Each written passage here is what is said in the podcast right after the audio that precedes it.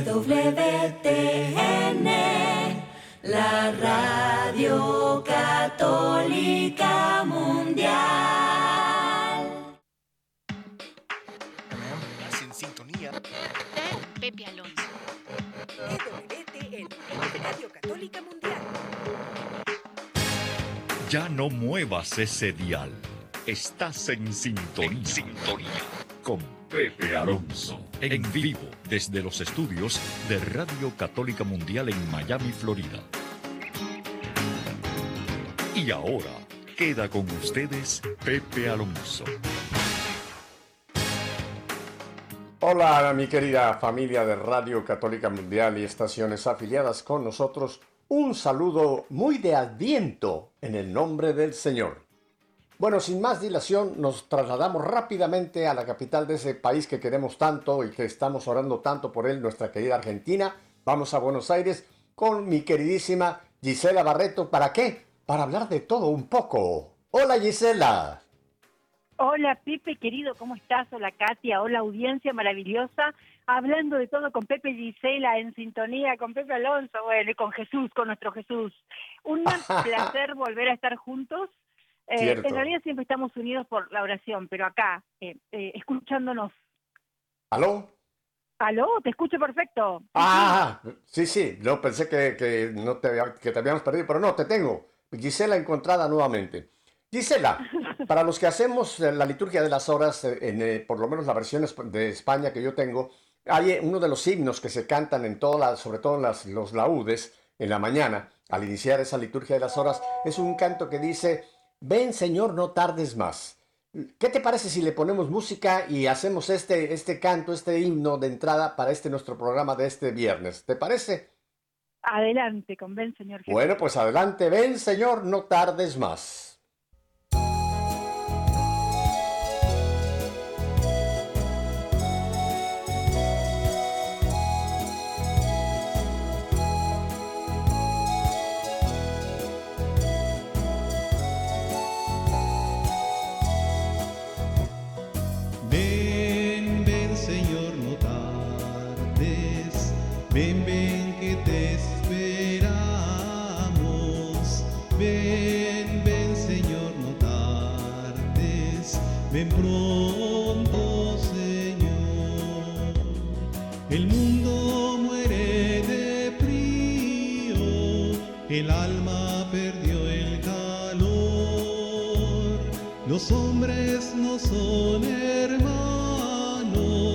El mundo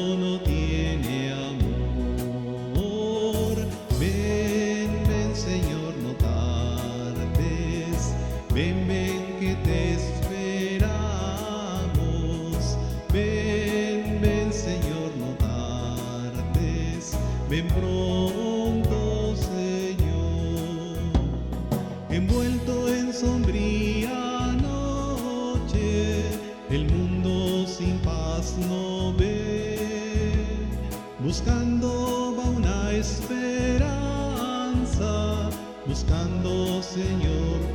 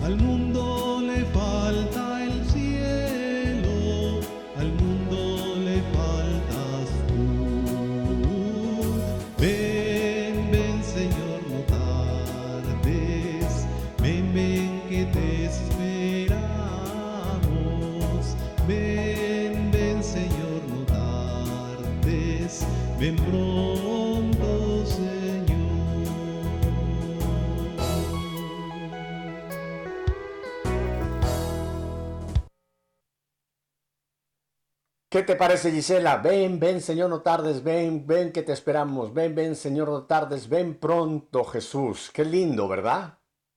Mira, creo que la mayoría de las personas que amamos a Jesús lo estamos esperando ansiosamente, más con todo lo que está este mundo ahora, pero bueno, paciencia, ya vendrá, ya vendrá, ¿no? Bueno, Jesús, que de eso vamos a hablar, el Jesús que ya vino, el Jesús que vol- volverá y el Jesús que se hace presente en este tiempo, en el nuestro, en el día de hoy. Gisela, antes de que entremos en el tema de este día, eh, eh, ya que estamos hablando de todo un poco, eh, simplemente yo quisiera, estamos muy conscientes de que recién Argentina acaba de pasar por unas elecciones y ya tienen un nuevo presidente, Jaime, Jaime Milei. Javier. Javier, Javier Milet, Javier Milet. Yo quisiera que nos dieras un breve semblante. eh, eh, ¿Qué es lo que espera entonces Argentina ahora en esta nueva etapa, al tener ya una nueva, una nueva persona al frente de esta gran nación por la que hemos estado orando todo este tiempo, eh, especialmente en las elecciones? Y bueno, ya, ya hay el resultado. Ahora, tú como Argentina, ¿qué, qué perspectiva ves? aunque este no es un programa político, pero como tanta gente estábamos tan interesados qué iba a pasar en Argentina, ¿cuál es tu, tu proyección? ¿Qué piensas que puede pasar de aquí en adelante en Argentina, Gisela? Mira, en principio nosotros como católicos rezamos, oramos muchísimo para que eh, se fuera eh, este, este gobierno autoritario que estaba, que se va el 10 de diciembre este domingo, que son los K, los kirchneristas, eh, Alberto Fernández y Cristina Kirchner.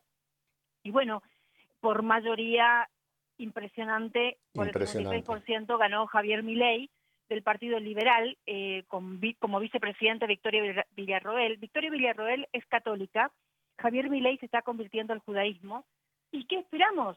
Tenemos esperanza y por sobre todas las cosas la esperanza nosotros la ponemos en Dios, porque es Dios el que todo maneja. Entonces, como católicos oramos por ellos para que hagan lo mejor para el pueblo, para que realmente sirvan al pueblo y el pueblo acompañe eh, eh, las actividades que ellos hagan para la mejoría de este país que está en terapia intensiva, para que este país que sangra eh, tenga un alivio, aunque sabemos, como bien él lo describió, que los primeros dos años y medio van a ser terribles, caóticos, de una inflación extrema y de un mm, receso en las ventas, en todo lo que es economía. Es decir, una va a parecer como una baja del país, ¿no? Como un- ella dijo una estanflación. Él se refirió con esta palabra.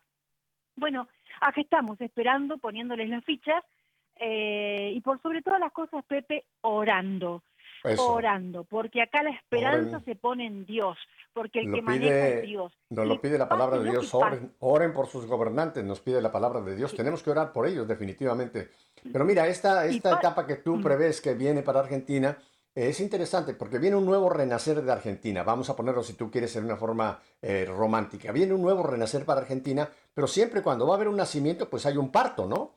Hay el momento en que la mujer pues pasa por los dolores de parto para dar a luz y una vez que ha pasado ese dolor pues viene la alegría de ver una nueva criatura, ¿no? Entonces yo pienso que en Argentina va a pasar esto. Va a haber este tiempo difícil de reajuste, pero es para poder ver una nueva Argentina que todo, todos nosotros, especialmente todos los americanos que tanto queremos Argentina, esperamos que realmente Argentina vuelva a ser ese país próspero, ese país donde la gente puede tener trabajos decentes, en fin, esa Argentina que todo el mundo tuvo y que se perdió por 40 casi años, pero que va a un renacer. Así que nos unimos nuevamente todos y yo invito a todo nuestro auditorio que continuemos en oración diaria, diaria, diaria por nuestra querida Argentina. Gisela. Bueno, y sí, esperamos eso, ¿no? Que la audiencia nos acompañe con, con las oraciones por este país Argentina, para que este periodo de dos años y medio que vamos a pasarla realmente bravo, eh, bueno, podamos sobrellevarlo en nombre del Señor, ¿no? Y, y que los gobernantes nuevos, eh, Milei y Villarroel, en quienes tenemos puesta la confianza, se prendan muy fuerte en nuestro Señor y saquen este maravilloso país mariano como lo es la Argentina, Ujú. ¿no? Con nuestra Virgen de Guadalupe al frente, de Guadalupe, de Luján al frente. Eso esperamos, es, Pepe querido, de verdad. Es interesante. Fíjate, yo tengo contacto con otros muchos eh, países de América Latina y es interesante que este fenómeno que acaba de ocurrir en Argentina, este cambio brusco de esa dictadura prácticamente que tenían ahora Sí. abrirse una nueva, Sí. una nueva eh, esperanza, hay muchos otros países de América Latina que dicen, ojalá, ojalá nos pase lo que acaba de pasar en Argentina que en las próximas elecciones logremos sacar a un Petro, logremos sacar a un AMLO, a todos estos presidentes izquierdistas y podamos volver a traer gente que venga con nuevas ideas y sobre todo que no sean de la línea de los socialistas, de los comunistas, etcétera. Así que este ejemplo de Argentina ojalá cunda en, en el resto de los países de América que aún están bajo la opresión de estos gobiernos liberales socialistas, Gisela. Yo pienso que sí, Pepe, porque Argentina lidera, ¿eh? lidera. Mira, cuando fue el, el- todo, todo el tema pro vida, fue Argentina puntero en Latinoamérica, y en- ¿no? Eh, empezando con las banderas celestes, apoyando la vida, y así empezaron todo el resto de movimientos en los distintos países. Cierto.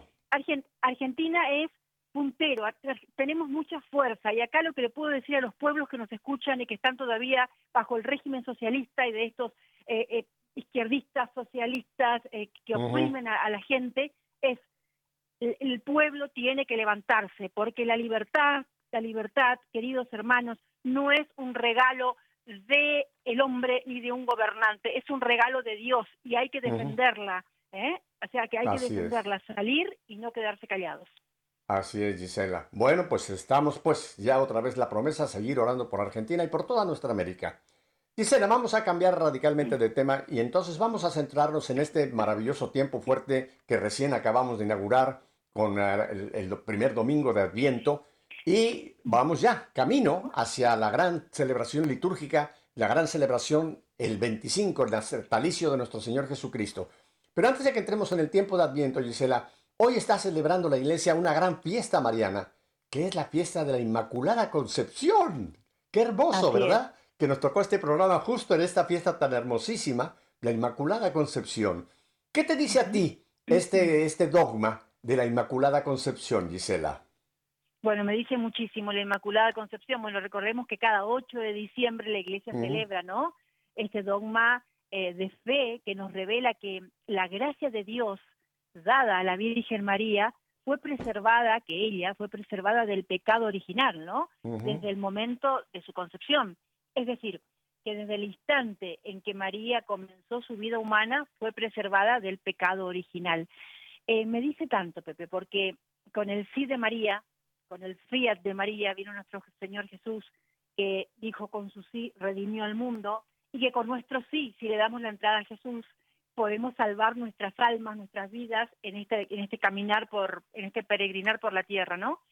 Y bueno, a ver, contarle, por ejemplo, me dice todo, porque la Virgen María es madre, la Virgen María es consoladora, la Virgen María nos entiende, nos protege y nos ampara, justamente por esto, por este, Ujú. esta dulzura, esta humildad que tiene la Virgen.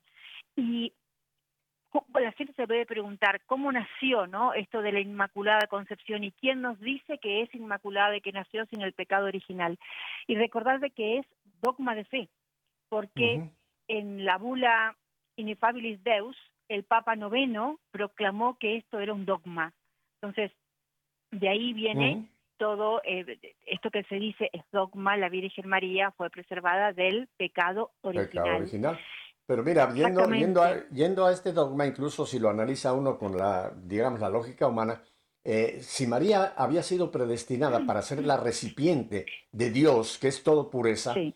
es lógico, por la por lógica, que tendría que ella ya estar limpia, o sea, ser inmaculada. Inmaculada quiere decir sin mancha, ¿no? Entonces ella había sido escogida por Dios para ser precisamente la madre, la que le diera carne, huesos, sangre al Hijo de Dios hecho carne. Entonces por eso es que Dios la preservó de esa, de esa, de esa mancha, no tanto por los méritos de ella, sino por la elección que se hizo de ella, que ya le añade los méritos entonces de ser la escogida por Dios, ¿no? Pero fíjate Así qué es. interesante este, esta situación. Aunque ella ya había sido inmaculada, ya había sido limpia, ella todavía tenía que darle un sí a Dios. Porque cuando Gabriel se le presenta, no le impone, sino le, le- le hace la invitación. Y cuando dice, he aquí la esclava del Señor, ese sí de María, ya es cuando entonces esa inmaculada pues, presencia suya hace posible que en ese mismo instante se encarne en su inmaculado, bendito vientre el Hijo de Dios. Qué, qué hermosísima esta fiesta y este recuerdo de por qué María fue elegida y fue inmaculada, Gisela. Así es, y cuando María, al decir este sí, al tener esta humildad, ¿no? al ser la llena de gracia, ¿no? con ese significado tan particular de abundancia, de, de amor, de gracia, digámoslo de nuevo, eh, ella se encontraba en un estado sobrenatural, es decir, que el alma estaba unida con el mismo Dios, ¿no? Porque ella, ella era el, el envase de este nuestro Señor que iba a venir a salvar la vida. Y esto tiene mucha relación, mi querido Pepe, con eh, la primer parte, ¿no? Donde hablamos del Adviento, si uno habla del Adviento cuando dice Cristo vino. Y San eh, Luis María de Griñón de Montfort decía, Cristo vino como siervo de María, ¿no? Como siervo de María, chiquitito, como un niño que dependía de María para que le den el alimento, para que él crezca, para todo. Entonces Para él vino todo. como un siervo por la humildad de María, o sea, María ya estaba destinada por nuestro Dios para ser madre de nuestro Señor Jesucristo. Y Ujú. según dice en el libro Ana Catalina Emmerich, la Virgen María fue la única que vivió de forma perfecta el Adviento. Y también nos cuenta que muchos santos, ¿no? Que, que, que adelantaron, que la Virgen María adelantó la venida del Niño Dios. Y ustedes se van a preguntar, ¿pero cómo? Porque María cuando era niña no sabía que iba a ser la madre de Jesús, ni que era Claro. preservada de todos los pecados. Ella, cuando, tenemos que remontarnos a la Biblia, ¿no? Pero cuando las promesas de Abraham, y en- una de las promesas dice, en ti eh, serán bendecidas todas las naciones, todas las familias esperaban que nazca es- ese niño porque no se sabía de qué familia iban a ser el. Mesías. Bueno, María, la Virgen María, ella pensaba y se imaginaba cómo sería el Mesías y lo, lo, lo, lo, lo recreaba en su mente, decía, su carita sería así, sus cabellos serían de tal forma, y según Catalina de Emmerich, que dice que cuando ella termina de imaginar a nuestro Señor Jesús, se aparece el arcángel San Gabriel. La Virgen tenía 15 años y se supone que fue un 25 de marzo, que es cuando se celebra. Bueno, es una hermosura. O sea, Pues fíjate sí. vos, el poder, bueno, de hecho cuando Jesús resucita al, tercer día, ¿por qué se dice que resucita al tercer día? Él lo dijo, pero se dice que la Virgen adelantó con sus oraciones, eh, sabía que Jesús volvería, pero con sus oraciones ella adelanta eh, en la resurrección de nuestro Señor, ¿no? Bueno, es- es-. ¿se entiende lo que digo? No estoy cambiando nada, ¿no? No, no, no, y es que realmente tenemos que profundizar mucho eh, eh, porque pasamos estas fiestas marianas y decimos, ah, hoy es Día de la Inmaculada, los nicaragüenses están de fiesta con su famosa gritería. ¿Quién causa tanta alegría? La Inmaculada, Corazón de María, en fin, pero no, no, no nos quedemos en lo superficial, sino como tú lo estás haciendo, hay que profundizar un poco en lo que significa este día, el dogma de la Inmaculada Concepción y el por qué es tan importante que los católicos defendamos precisamente esa realidad que María fue inmaculada para recibir al Inmaculado, al sin mancha Jesús, y que María toda su vida vivió esa virginidad, antes del parto, en el parto y después del parto. Ella quedó siempre limpia. Y Y Gisela, antes de que entremos, Pepe. eh, dime, no, no, dime, antes no. de que cambiemos a Sí. otra fiesta mariana que tenemos a la vuelta de la esquina, dime. Ah, bueno, pero la Inmaculada, se man- la Virgen María en todas sus advocaciones, ¿no? Se mantiene en enemistad con la serpiente, ¿eh? porque ella es la llena de gracia. De hecho, por su humildad es quien pisa la cabeza a la serpiente. Por eso es que también se pide tanto, ¿eh? Luis María Guiñón de Montfort se pedía, y hoy lo seguimos eh, recordando, la consagración a la Virgen María, porque el estar consagrado a la Virgen María es entregarse a ella, es un escudo protector contra todos los males de esta vida que eh, hoy el mundo padece más que nunca, ¿no? Entonces, recordar a nuestra audiencia que ahora, por ejemplo, ya empezó, ya se tuvo que haber empezado el 27 de noviembre, pero no importa. Los invitamos que si pueden escuchar el programa hoy, el 8 de diciembre, empiecen eh, a hacer la consagración, a hacer eh, las oraciones para poder consagrarse el primero de enero, que es eh, madre, la María Madre de Dios, ¿no? La, la Correcto. más antigua. El otro dogma. Eh, Ujú.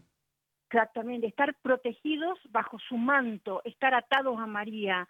Mira, Ujú. eh, el padre, el- la Virgen de Fátima a Padre Gobi le dijo una vez que todas las personas que tienen temor que sus hijos se condenaran, aten en cada misterio del rezo del rosario, aten el corazón de sus hijos, de sus esposos, de sus familiares, quienes están por ahí por el mundo perdido, aten el corazón de la Virgen María y ahí serán salvos. O sea, es otra invitación a nuestra audiencia, ¿no?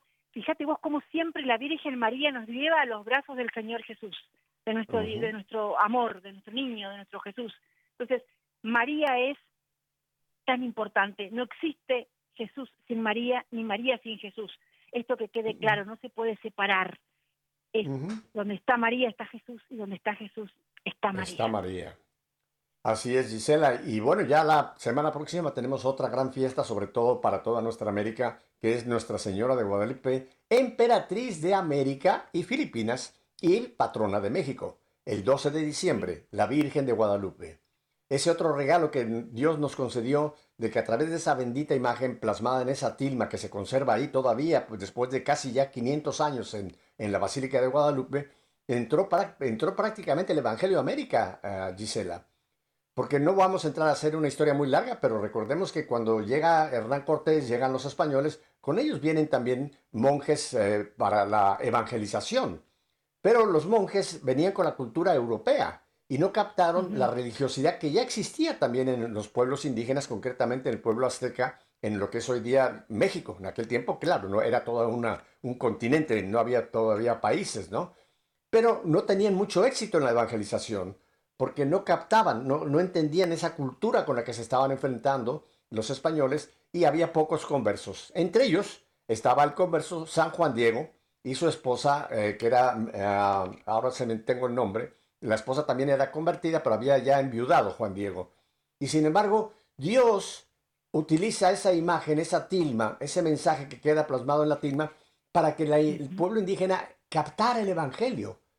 Realmente la tilma de Juan Diego, que se conserva, repito, es un, es un códice donde está el Evangelio, el amor de Dios, la encarnación de Dios en esa mujer, y por ahí es que entró el Evangelio a nuestra América, empezando por lo que hoy es México y después corrió por toda América, Gisela.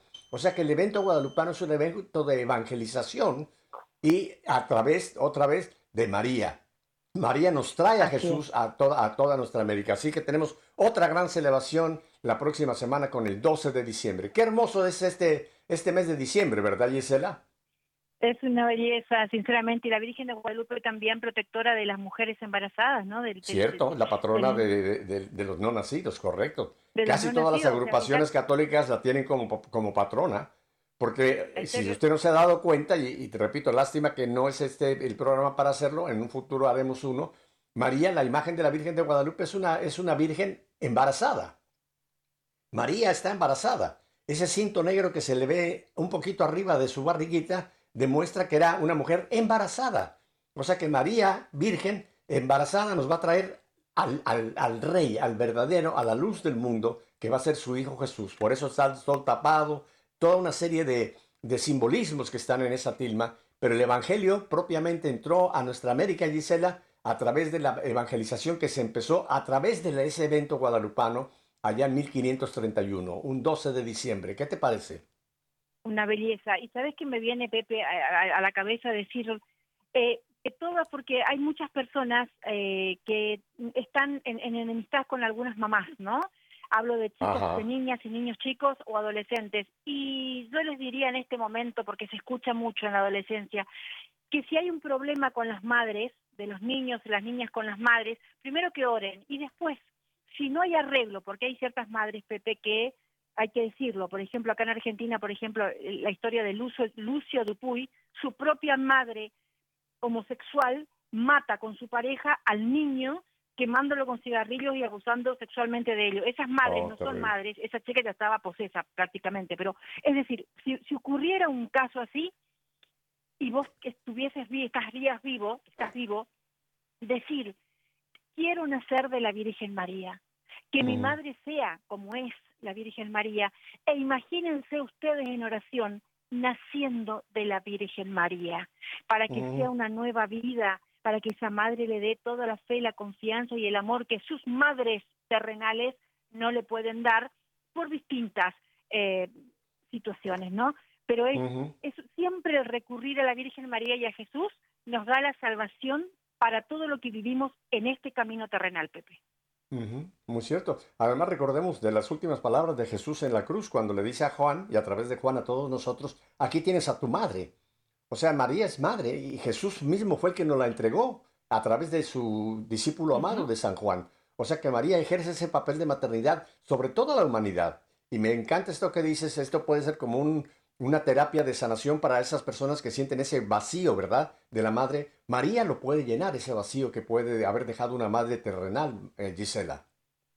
Totalmente. Y cuando uno ora, Pepe, hay personas que yo hablo con distintas personas que no pueden rezar el rosario, Pepe, y yo le digo, aunque sea una de María con todo tu corazón, y en ese Ave María con todo tu corazón es el cielo mismo que se está abriendo y te está escuchando y te está amparando. Entonces, no importa la cantidad, sino la calidad. ¿no? Cuando uno ora con el corazón en calidad de amor, el cielo todo se abre para estar con uno. Entonces, que esto recuerden todos los que están escuchando siempre. No estamos solos, estamos con ellos. Jesús, María, la Ujú. Santa Trinidad, Dios Padre, Hijo y Espíritu Santo. Pero sépanlo, hay mucha gente que tiene vacíos espirituales, más en estas fechas que se acercan, de Navidad, Nochebuena, dice no tengo con quién pasar, estoy solo. No, no estás solo. No estás solo. Anda a adorar a un santísimo, anda a la misa de gallo, quédate en determinadas iglesias, que ocurre, por ejemplo, en Argentina, que hacen una cenita o algo, están juntos.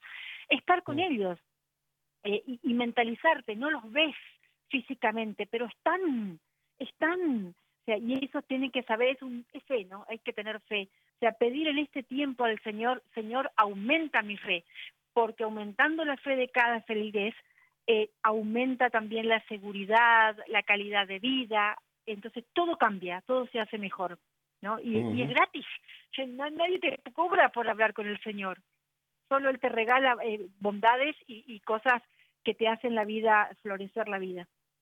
Muy cierto. Pues Gisela, vamos entonces a hablar de este tiempo que recién este domingo pasado inauguramos con el primer domingo de Adviento, el tiempo de Adviento. Hay mucha gente que, fíjate, sabe que estamos en un tiempo de Adviento, pero no conoce un poquito más qué significa este tiempo fuerte. Yo quisiera empezar por la palabra Adviento. Viene del latín adventus, que quiere decir lo que viene, lo que viene. Fíjate, estamos hablando aquí de lo que viene, no de lo que vino. Pero obviamente el tiempo de Adviento nos va a dirigir como una peregrinación. Estas cuatro semanas, estamos en la primera, nos va a llevar hacia la gran fiesta del el 25 de diciembre, el natalicio del Hijo de Dios. O sea que el Jesús histórico, por eso ponemos un Belén en la casa, por eso recordamos mucho lo que sucedió allá en Belén, que tristemente este año, Gisela, no habrá prácticamente ninguna ceremonia allá en Belén, en Tierra Santa, por el conflicto que se está llevando entre, pues sabemos, Palestina y Israel. Ayer veía yo en un noticiero que los patriarcas de, de, de- de Jerusalén y de Belén han dicho que no pueden tener celebración, primero porque no hay turistas, y segundo porque está muy peligrosa la situación y no quieren exponer, no, no quieren este, exponer a la gente. Así que vam- vamos a hablar un poquito de esto, pero tenemos que ir a unos brevísimos mensajes, Gisela, y regresamos enseguida. Haz caso a lo que dijo Pedro de Acevedo, no cambies de dial, volvemos enseguida.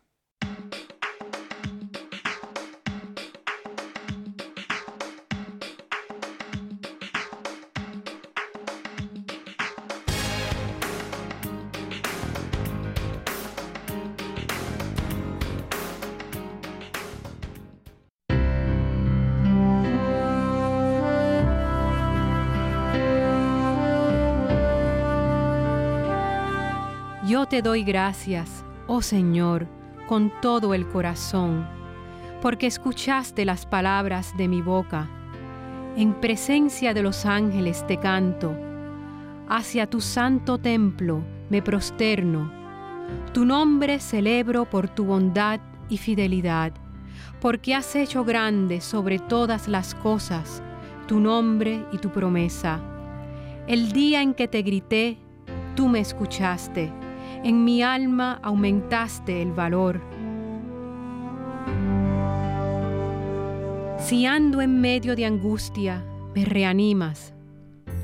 Contra el furor de mis rivales extiendes tu mano y me salva tu diestra. El Señor lo hará todo por mí. Oh Señor, eterna es tu bondad. No abandones la obra de tus manos.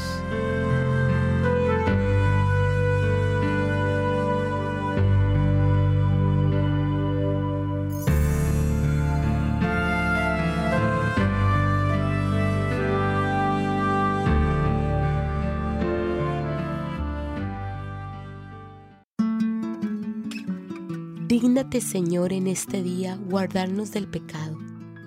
Ten piedad de nosotros, Señor. Ten piedad de nosotros. Que tu misericordia, Señor, venga sobre nosotros como lo esperamos de ti.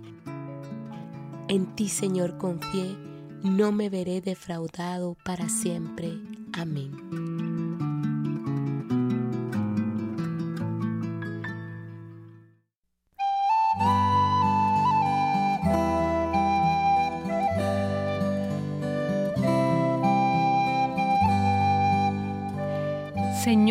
Mi corazón no es ambicioso, ni mis ojos altaneros. No pretendo grandezas que superan mi capacidad, sino que acallo y modero mis deseos como un niño en brazos de su madre. Espera Israel en el Señor, ahora y por siempre. Nos dice Jesús, si alguno quiere venir en pos de mí, niéguese a sí mismo Tome su cruz y sígame.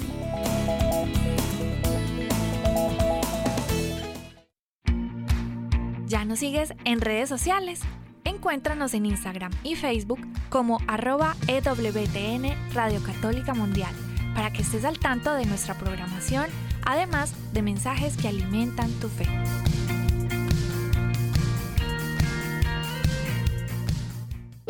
Feliz Adviento. Preparemos el corazón para recibir a Jesús. De parte de toda la familia de EWTN Radio Católica Mundial, te deseamos una feliz Navidad.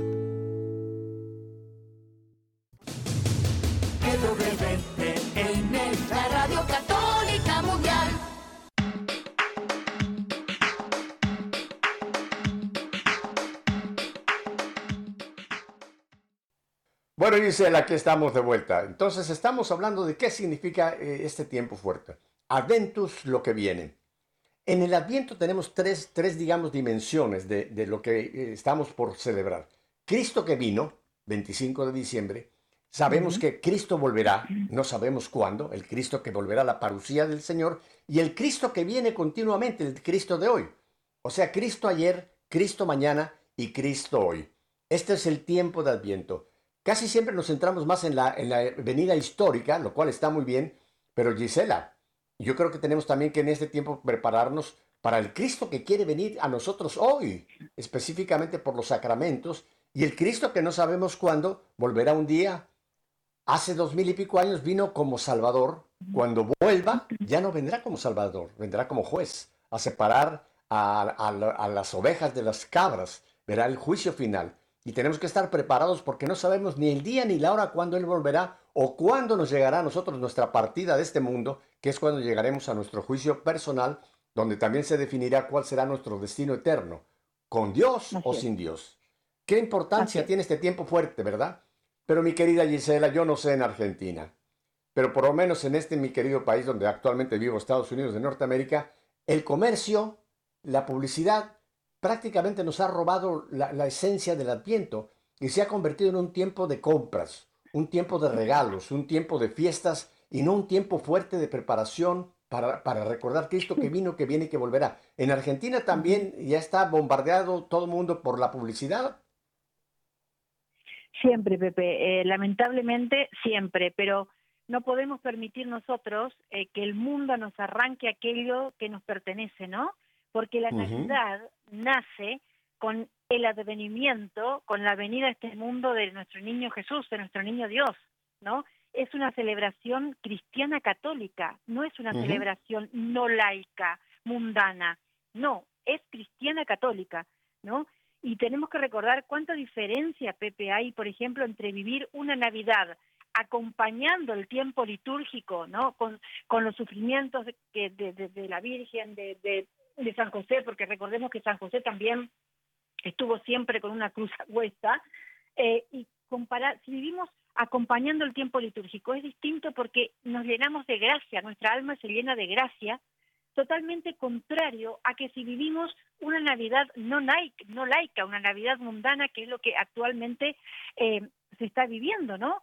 Lo que hace la gente, a ver, vamos a dar un, ejemplo, lo que hace la gente es cuando nace un bebé en un hogar, la gente está alrededor del, recién nacido, mirando al niño, eh, no festejándolo, eh, hablando con los padres, pero alrededor del niño. ¿Y qué hace el mundo hoy? En vez de estar alrededor de este niño Jesús que nace, eh, yendo a la misa de gallo, yendo a la misa de Navidad, realmente ofreciendo, pensando qué tengo que cambiar yo, eh, y ofrezco al Señor no cometer este pecado para acompañar el tiempo litúrgico, que es acompañar a nuestro Señor Jesús. No, hoy la gente en la noche de, eh, de Navidad, de sí, de Nochebuena, come, Eh, toma, al otro día duerme por, por la embriaguez del día anterior y Mm. no es ese, eh, no es eso lo que hay que hacer. Mira, lo óptimo, Pepe, es que en la noche buena, en el centro de mesa, está el niño Jesús y que a las 12 de la noche no se levanten las copas primero para brindar, se levante al niño Jesús diciendo gloria a Dios. Señor, aquí tienes tu casa, que es mi corazón, que es mi Belén, y que está limpio para ti. Pero ese es un caminito que nosotros los católicos tenemos que hacer, ¿no? Porque todo bautizado debe acompañar con su vida lo que se está celebrando, es decir, lo que se está celebrando en el tiempo litúrgico. Y lo que estamos celebrando en Adviento es la preparación del nacimiento del niño Jesús, lo que Cierto, viene. Gisela. Y tú, Pero tú fíjate, vienes- fíjate, Sí. en esto, en esto que tú compartes, cómo hay ahí una, una, una situación, pues, eh, que es- no es correcta, ¿no? La fiesta de Navidad no es el 24 en la noche, la fiesta de Navidad es el 25. Ese es el día de Navidad, el 25. Claro, en nuestros pueblos latinoamericanos hay la tradición muy antigua de tener lo que llamamos la cena de Nochebuena, que se hace en, muchas casas, se hace la noche del 24, pero realmente donde, de- donde, es, eh, de- donde tenemos que poner nuestros ojos no es en la cena de- del 24, sino en la, en la liturgia, en, en la celebración del 25, que ese es el verdadero día de Navidad, ¿no? Y qué es. triste lo que tú mencionas, porque también en mi México suele pasar eso, ¿no? La gente se reúne, las familias el 24, tremenda comida, tremenda bebereta, y el domingo como que ya, o mejor dicho, el 25, como que pasa desapercibido, como que celebramos el 24. No, el 24 no es Navidad todavía, es la víspera, pero la verdadera Navidad es el 25 de diciembre. Ese es el día que, que debemos de celebrar con más alegría, con más gozo, con más espiritualidad, Gisela. Pero como las tradiciones a veces nos roban, ¿verdad? O nos distorsionan o no nos permiten vivirlo como, como deberíamos realmente vivir esta gran solemnidad del natalicio de nuestro Señor. Que es el Adviento, Pepe, porque por ejemplo en el Adviento estar el Adviento está representado por por el clamor del pueblo, por las oraciones, por las súplicas. Eh, Recordemos del, de- del pueblo de Dios, ¿no? Que eran los profetas, los patriarcas. Hoy nosotros pidiendo esa venida de nuestro Señor Jesús para la redención. Y si vemos nosotros a quién, eh, a qué profeta fue se le hizo em, la promesa a- de la venida del Mesías. ¿A quién se le hizo? Abraham. Cuando. Jesús, el- a Abraham, cuando le dijo, tu descendencia será, le hizo mirar el cielo, tu descendencia será como, como la- las estrellas del Ah, cielo. saberlas. Ajá. Después le dijo, la tierra prometida, la segunda, la segunda promesa. Y la tercera, en ti serán bendecidas todas las naciones. De ahí La elección del pueblo la, familia, claro, que todas las familias esperen la- el nacimiento del Mesías. Y, y este periodo de espera, no de espera de que, que venga el profeta, fue eh, quién lo vio primero, Eh, San Juan Bautista, ¿eh? que es quien lo ve y dice, él es el Cordero de Dios que quita el pecado del mundo. ¿Y por qué comienza Adviento ahora, en esta época? Comienza a partir del 30 de noviembre. Porque el 30 de noviembre es el día de San Andrés. Y San Andrés fue quien le dijo a San Pedro, encontramos al Mesías. O sea, todo tiene un porqué, ¿no? Es, es, es un, algo histórico que está lindo saber, para ver lo que vivimos, para ver lo que estamos celebrando, para ver la profundidad de lo que estamos celebrando, ¿no? Y pensar si nuestras almas están siendo realmente una cuna, si esa cuna está limpia para recibir al niño Jesús. Realmente vive Cristo. Nuestro pequeño Belén. ¿no? Exacto. Así es. Mira, es muy interesante lo que mencionas porque efectivamente en este tiempo de Adviento que principiamos este domingo pasado, eh, se presenta, la iglesia nos presenta lo que llaman los tres personajes del, del Adviento. En esta semana hemos estado leyendo mucho al profeta Isaías, que se puede considerar como el profeta del Adviento. Por eso la iglesia nos lo presenta tanto el profeta Isaías. La próxima semana vamos a entrar mucho más centrándonos en Juan Bautista, que tú lo acabas de mencionar, que fue el precursor, el último de los profetas, el eslabón entre el Antiguo y el Nuevo Testamento, Juan Bautista. Y después vendrá, en el siguiente periodo, vendrá María. O sea, son los tres personajes que la iglesia litúrgicamente nos presenta, Isaías, Juan Bautista y María. Pero fíjate que hay otro personaje que también tenemos que tener muy presente en el Adviento, que tú ya también lo mencionaste hace un rato, que es José. Porque José tuvo que ver muchísimo eh, con haber aceptado que, que, María, estando embarazada y no siendo hijo él, no siendo él el padre biológico, sin embargo, ese, ese aceptar, ese tomar a María y darle la protección, darle, darle el cobijo y darle la dignidad de una mujer que va a tener un hijo, eh, José tuvo un papel importantísimo en que se haya llevado adelante el, plan de Dios. Yo me imagino que Dios debe tener plan A, B, C, pero ¿qué pasaría si José hubiera rechazado a María?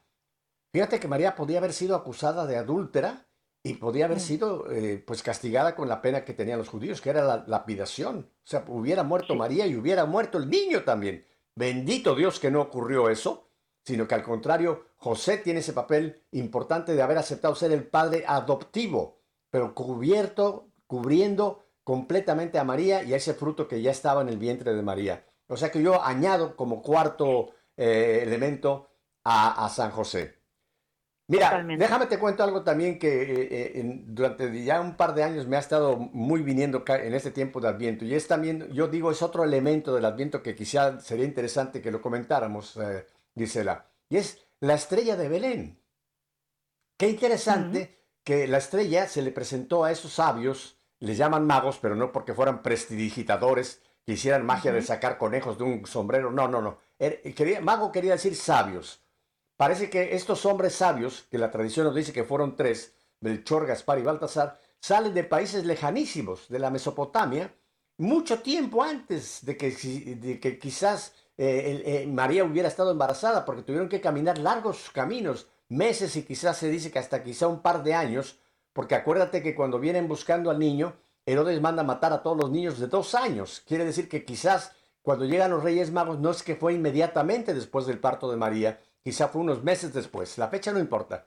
Pero el punto que a mí me ha ilustrado y, yo le tengo pues una, gran ah, presencia en mi propia vida es la estrella de Belén.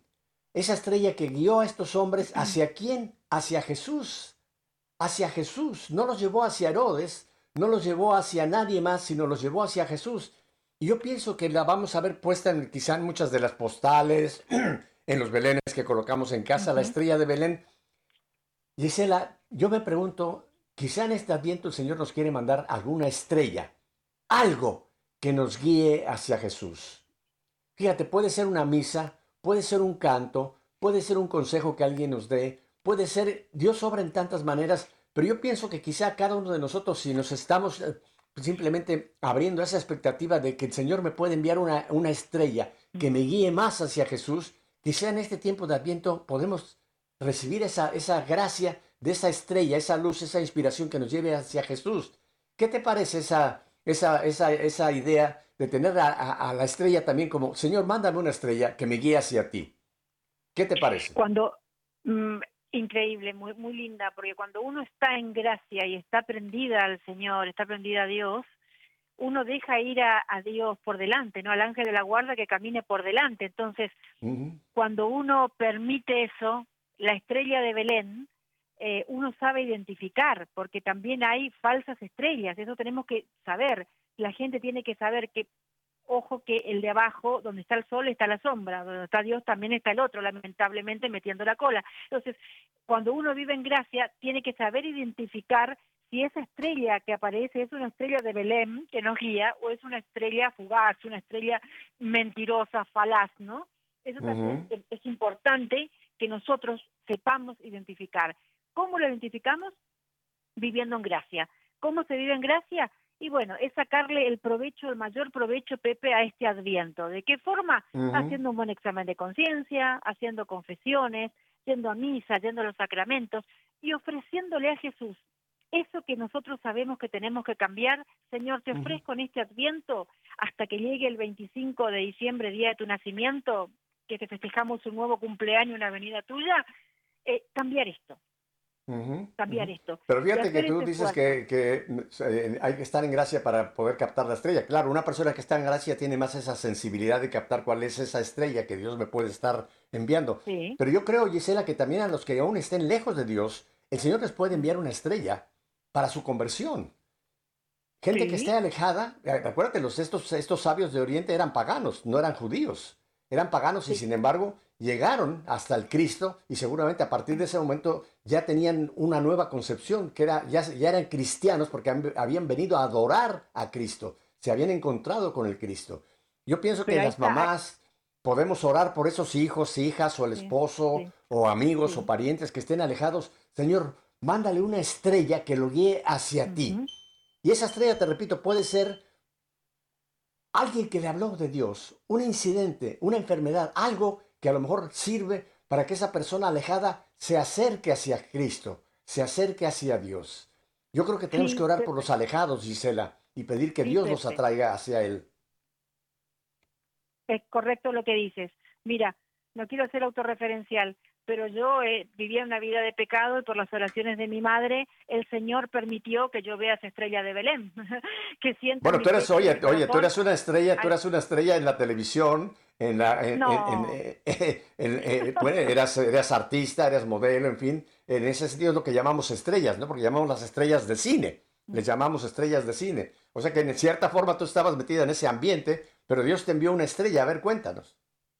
Eh, No, yo estaba en ese charco y gracias a las oraciones de mi madre, por eso digo lo importante que vos decías, yo lo recalco, o sea, asiento contigo, el rezar por la otra persona. Por las oraciones de mi madre, pese a que yo estaba en pecado mortal, Dios permitió, y la Virgen en su humildad, permitió eh, que yo la escuchara y la perciba y, la- y- y viera lo que era el estado de mi vida. O sea, fíjate vos el amor de Dios que ante una hija perdida eh, me rescata. ¿Y por qué me rescata? Por los sacrificios de mi madre, por los ayunos de mi madre, por las oraciones de mi mamá. Eh, y, y no quiere decir que mi madre sea perfecta, porque somos humanos imperfectos, pero cuando uno de corazón le pide algo a nuestro Señor, nuestro Señor escucha.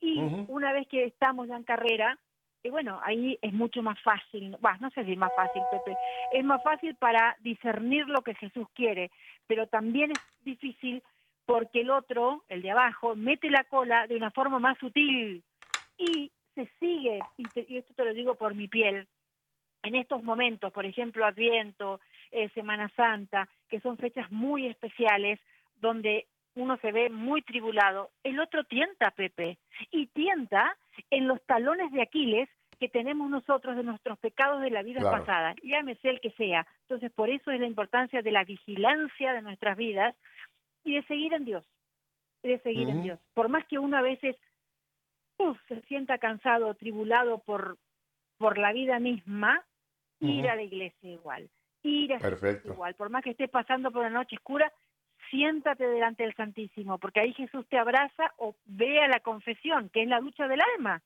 Confesar tus pecados a Dios es la ducha del alma. Uno se baña el alma y después comulga. Así como primero nos duchamos, nos bañamos y después nos vestimos. Bueno, es el mismo, digamos, la misma comparación para que la gente entienda lo que hay que hacer. Y aparte, Pepe, por otro lado, pensar, hoy hablábamos de, del el Adviento, que es Cristo que vino como niño y siervo de María, Cristo que volverá, pero Cristo que volverá como juez justo. Y no sabemos cuándo va a volver. Entonces todo el mundo a veces habla solo de la misericordia de Dios. Sí, la misericordia de Dios existe, pero ojo con la misericordia mal entendida o mal tomada, porque lleva a la perdición. La misericordia incluye la justicia y la justicia es que Dios, un sacerdote, un, un feligrés que esté eh, bien orientado por un buen guía espiritual, pueda orientar a otra persona y le pueda decir, mira, estás en un pecado, trata de confesarte y cambia de vida eh, para que la misericordia de Dios actúe correctamente y ese feligrés no se pierda, ¿no? Porque no sabemos ni el día ni la hora. Y es más, ni el día ni la hora de nuestra partida, porque ese es el fin de los tiempos para nosotros, el día que salimos de este mundo. Todo el Cierto, mundo espera Gisela. el fin del mundo cuando... ¿Cómo? Digo que muy cierto lo que estás diciendo, que eh, hay que tener también muy presente el juicio, ¿no? La misericordia sí, pero la misericordia va a llegar un momento en que, que ya no habrá esa misericordia porque vendrá el juicio y ahí ya será la definición cuál será nuestro destino eterno. Así que tenemos que estar muy preparados día con día. Ah, en estos días hemos leído también la cuestión de las vírgenes, aquellas diez vírgenes, ¿no? Las que tenían el aceite y estaban preparadas para la venida del novio y las que las imprudentes, las vírgenes tontas, como dice algunas traducciones, que no tenían el aceite suficiente y cuando llegó el novio no pudieron entrar al banquete. Y les dijo, apártense de mí, no las conozco. Tenemos que tener ese aceite eh, prendido en, nuestro corazón. Y ese aceite, en esta catequesis que nos dio el Santo Padre este miércoles pasado, habló del Espíritu Santo, ¿no? Hay que tener esa, esa llama de, de, la vida de Dios en nosotros que se llama Espíritu Santo para que estemos encendidos para cuando llegue ese momento, ya sea que el Señor regrese en su parucía o nos toque la partida, podamos entrar a ese banquete por toda la eternidad, Gisela. Gisela, el tiempo se nos está yendo como el agua que se va entre las manos, se nos está yendo ya casi el programa. Eh, yo quisiera hacer una recomendación a todo nuestro querido eh, pueblo de Dios unido con nosotros aquí en Radio Católica para este tiempo de Adviento. Mira, es la corona de Adviento. Qué hermoso que en todos los hogares pudiéramos tener, que ya pasó el primer domingo, pero si no lo ha hecho todavía puede usted comprar. Son muy económicas, una corona de Adviento para cada domingo Ahora tenemos enfrente el segundo domingo de Adviento, hacer esa pequeña paraliturgia en familia, que es el traer realmente esa realidad de este tiempo de Adviento en una forma concreta, en una forma litúrgica, que es muy fácil y muy sencillo hacer esa breve ceremonia del encendido de la vela cada domingo en familia. ¿No te parece que pudiera ser para todos nosotros un gran, eh, pues, eh, eh, una gran ayuda para vivir el Adviento en este concreto objeto que es la corona de Adviento, Gisela?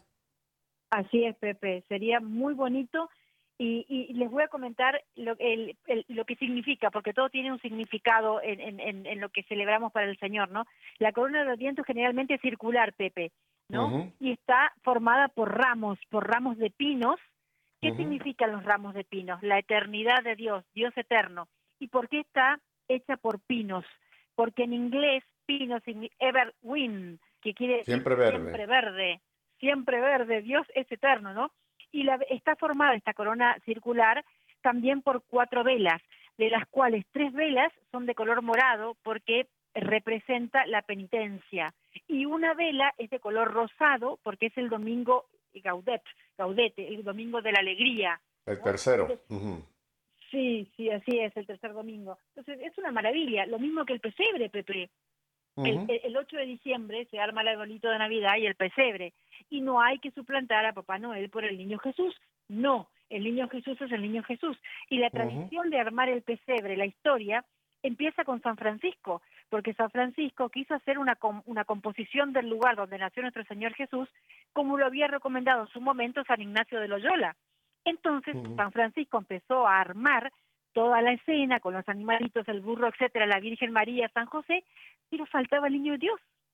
Y el niño Dios se hizo presente, apareció en medio del pesebre y fue un milagro. Entonces, a raíz de entonces, para conmemorar ese milagro, se empezó cada año en tiempo de Navidad a hacer, eh, a montar el pesebre, ¿no? Montar el pesebre, correcto. Así es. Ajá. Bueno, pues el tiempo se nos ha ido, Gisela, así que le dejamos como recomendación, todavía está a tiempo, si no lo ha hecho, de conseguir este, este aro, esta corona de Adviento. Y usted consigue en internet, busque usted simplemente para liturgia, para la corona de Adviento. Son oraciones muy sencillas que se pueden hacer en familia. Porque esto es importante, este tiempo de Adviento también tiene que ser un tiempo familiar, un tiempo que logremos a los que no están muy eh, cerca del Señor atraerlos. Y esta para liturgia de la corona, yo lo sé por experiencia y he oído de muchas gentes que cuando lo han practicado en familia, se ha acercado la familia. Ha habido incluso conversiones, fíjate, a través de este rezo hermoso que va variando de cada domingo en domingo, pero todavía tenemos aquí dos, tres, todavía nos quedan por delante tres domingos de Adviento antes de llegar a la gran solemnidad de la Navidad. Pues Gisela, en este minuto que me queda no queda más que decirte muchísimas gracias, que nuevamente te hemos tenido aquí hablando de todo un poco, te volveremos a tener como siempre más adelante. Y a todos ustedes, mi querida familia, ojalá este tiempo de Adviento sea un tiempo de conversión. No vayan con la corriente, recuerden lo que dice, ¿dónde va Vicente? ¿Dónde va la gente, Gisela? No se metan en ese mercantilismo, en ese consumismo, en ese comprar y comprar y comprar. Este es un tiempo fuerte, un tiempo de conversión. ¿Cuál sería tu último saludo en 30 segundos, Gisela? El pecado deforma, Dios transforma. Y en este Día de la Virgen, como dice eh, el cantar de los cantares, tenemos que estar terribles ut castrorum h ordinata, terrible como un ejército en orden de batalla con la Virgen María. Gracias y hasta la próxima. Bueno, mi querida familia, pues ya saben mi despedida de todos los viernes. Si Dios nos concede no 20 años, no 50 años, una semana más de vida, volveremos el próximo viernes para seguir, ¿qué? Poniéndonos en sintonía. Hasta entonces, que Dios los bendiga y les vuelvo a decir, feliz, feliz adviento.